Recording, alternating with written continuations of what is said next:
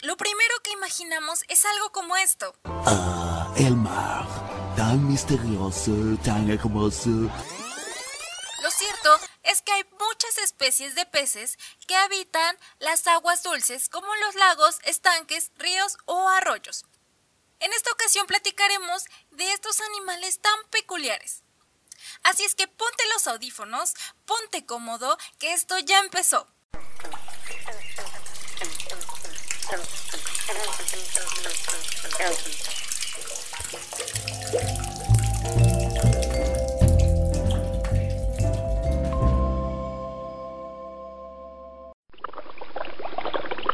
¿Qué onda? Seas bienvenida y bienvenido a este espacio.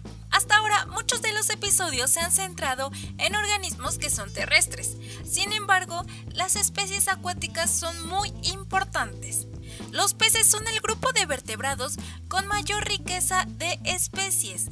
Hasta el 2014 se conocían cerca de 2.700 especies de peces en México, de las cuales 505 habitaban las aguas dulces.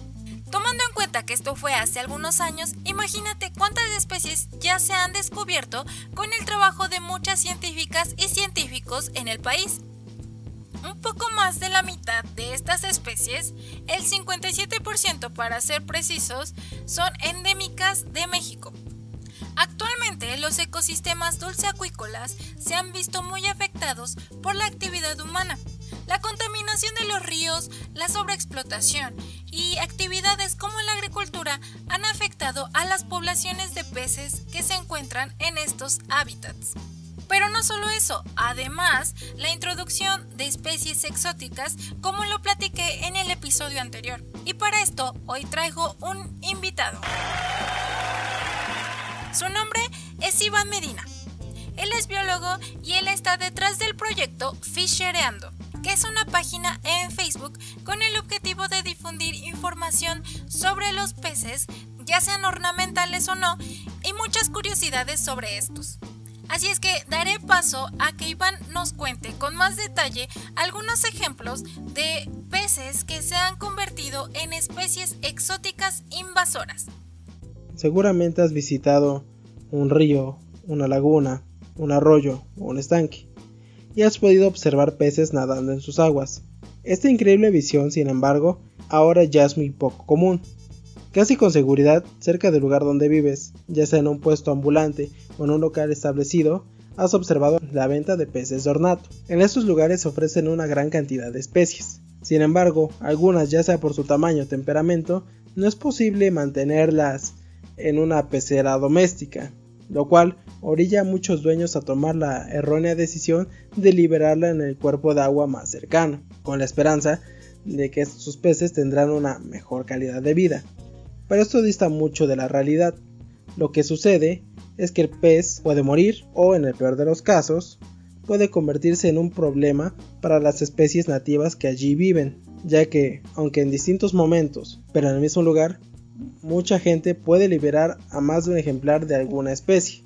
Concretamente en Tabasco existe un caso particular de los peces limpiapeceras o precostomos. En los acuarios se comercializan con el fin de limpiar la pecera, como su nombre lo dice, lo cual es un término bastante erróneo, ya que estos peces no limpian o filtran el agua como tal, sino que solo se alimentan de algas que crecen en los cristales. Además, muchas personas piensan que al crecer estos peces dejan de ser bonitos, lo cual, aunado a su gran tamaño, hace que mucha gente opte por liberarlos. Estos peces se han convertido en un problema en muchos ríos, debido a que, en ser una especie herbívora, se alimenta de la vegetación acuática que muchos peces utilizan como refugio o como alimento.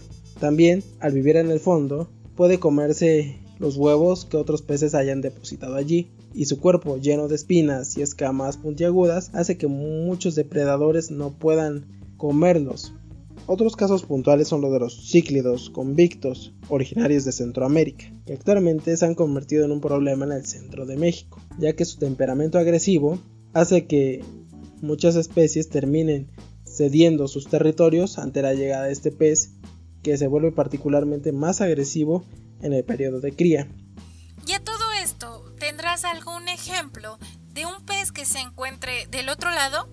Eh, con esto me refiero a que sean especies nativas y que se vean afectadas por todo esto que nos comentas. México cuenta con una gran diversidad de peces, entre ellos una familia endémica llamada Godeide, comúnmente llamados mezclapiques, tiros o picotes. Estos peces, en tiempos prehispánicos, concretamente en la zona de Michoacán, eran ofrecidos como tributo a los dioses por los purépechas. Lamentablemente, en la actualidad, estos peces se encuentran en declive, ya que muchas de sus poblaciones se han visto afectadas por la introducción de especies depredadoras como pueden ser lobinas o bagres. En algunos lugares, las poblaciones naturales ya se han extinguido, sobreviviendo únicamente como en instalaciones de investigación o en estanques artificiales. Este es un ejemplo claro de lo que ocasiona la manutención de especies que no se pueden tener en un acuario doméstico. Actualmente no solamente esta familia está bajo presión, sino que muchos otros peces mexicanos están en peligro por esta situación. Pero ¿qué podemos hacer para remediar esto? Primero que nada, si decides tener una pecera, tienes que asesorarte correctamente sobre los cuidados y necesidades de tu nueva mascota. Esto te ahorrará muchos problemas a futuro y a la larga ocasionará que disfrutes más a tus peces en el acuario y no los liberes. Y además es recomendable dar difusión sobre el buen cuidado de peces en cautiverio, ya que un mal manejo puede ocasionar que sean liberados. Y ahí lo tienes, es muy importante que conozcamos sobre estas especies que habitan los cuerpos de agua dulce. Gracias por el aporte que nos estás dando y ojalá puedas acompañarnos en otra ocasión para seguirnos platicando de estos maravillosos animales.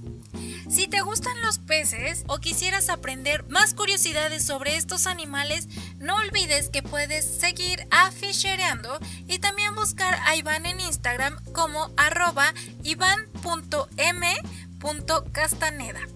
Por el momento dejaremos esto. Me da mucho gusto que te hayas quedado hasta el final.